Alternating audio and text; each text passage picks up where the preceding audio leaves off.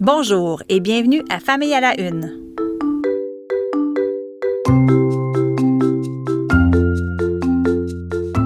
Mon nom est Maude Goyer et voici ce qui a retenu mon attention ces derniers jours dans l'actualité liée à la famille, à la parentalité et aux enfants.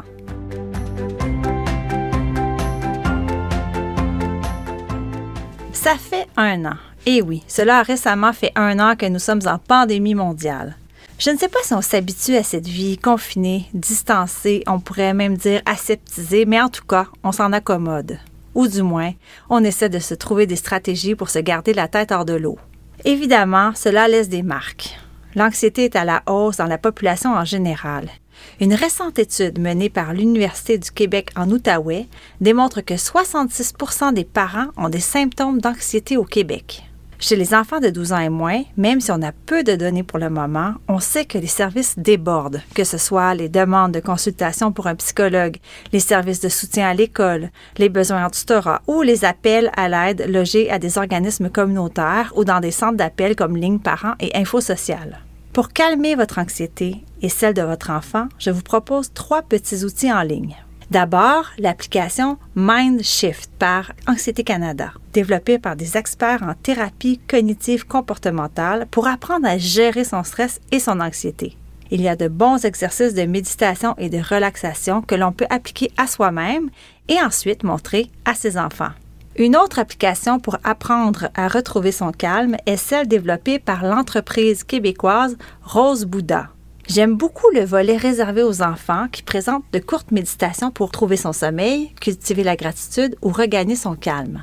Cela s'adresse particulièrement aux enfants de 4 à 10 ans. L'abonnement annuel pour cette application coûte 4 Et finalement, il y a une jolie petite capsule vidéo qui vient d'être mise en ligne sur le site de Naître et Grandir. Avec des mots simples et des images ludiques, elle explique aux enfants ce qu'est l'anxiété, comment la reconnaître et quoi faire. Elle est produite par les coops de l'information et par Naître et Grandir et elle se visionne en moins de 4 minutes.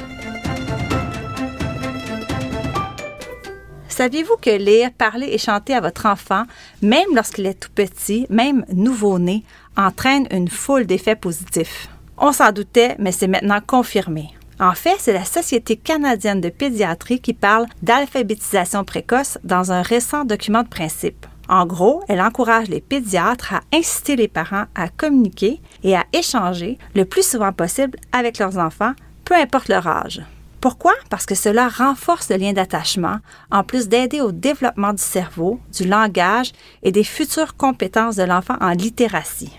Bon, la littératie, c'est en fait la capacité à lire et à comprendre au quotidien des informations écrites. Et attention, on ne parle pas ici de montrer les lettres et les chiffres à un enfant en bas âge, mais bien de lire un livre, par exemple, de contes, de chanter une comptine accompagnée de gestes, ou de parler en prenant soin de prendre une pause pour favoriser le tour de parole. Oui, oui, même si le bébé ne fait que babiller pour le moment. Vous voulez des exemples de petites activités à faire avec votre tout petit? En voici quelques-uns, tirés du document de la Société canadienne de pédiatrie. Faire la lecture d'un livre à voix haute en reliant les détails de l'histoire à la réalité de l'enfant. Réciter des comptines et des chansons et reprendre souvent les mêmes pour que les enfants les apprennent et se les approprient. Regarder et commenter des livres d'images en invitant l'enfant, par exemple, à imiter l'action représentée faire des jeux de mains et de doigts associés à des chansons ou des comptines pour capter l'attention des tout-petits et les aider à développer leur capacité expressive. Et une dernière idée, raconter des histoires personnelles. Cela permet à l'enfant d'organiser un récit autour de personnages, de séquencer les événements et de conceptualiser le temps et l'espace. Bref, rien de bien compliqué. Et en plus, il est bon de savoir que peu importe la langue dans laquelle ces petits exercices sont faits et peu importe les aptitudes de la personne qui les font, les résultats bénéfiques sont les mêmes.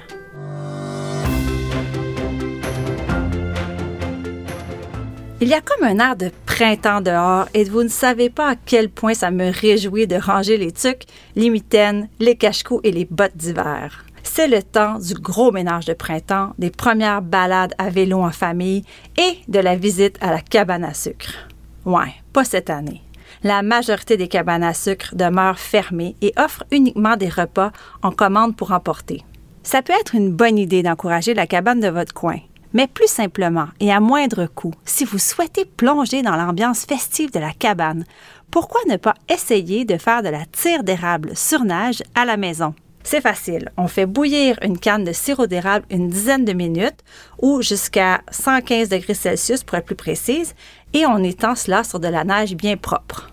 Il n'y a plus de neige dans votre cour? Bah, cuisinez un classique pudding chômeur ou préparez un jambon à l'érable à la mijoteuse. Ou encore, faites des crêpes au beurre d'érable pour le souper. Oui, oui, pourquoi pas? Faut bien déroger de la routine un peu des fois. Bon, le temps file, faut que je me sauve. Merci d'avoir été là et à bientôt.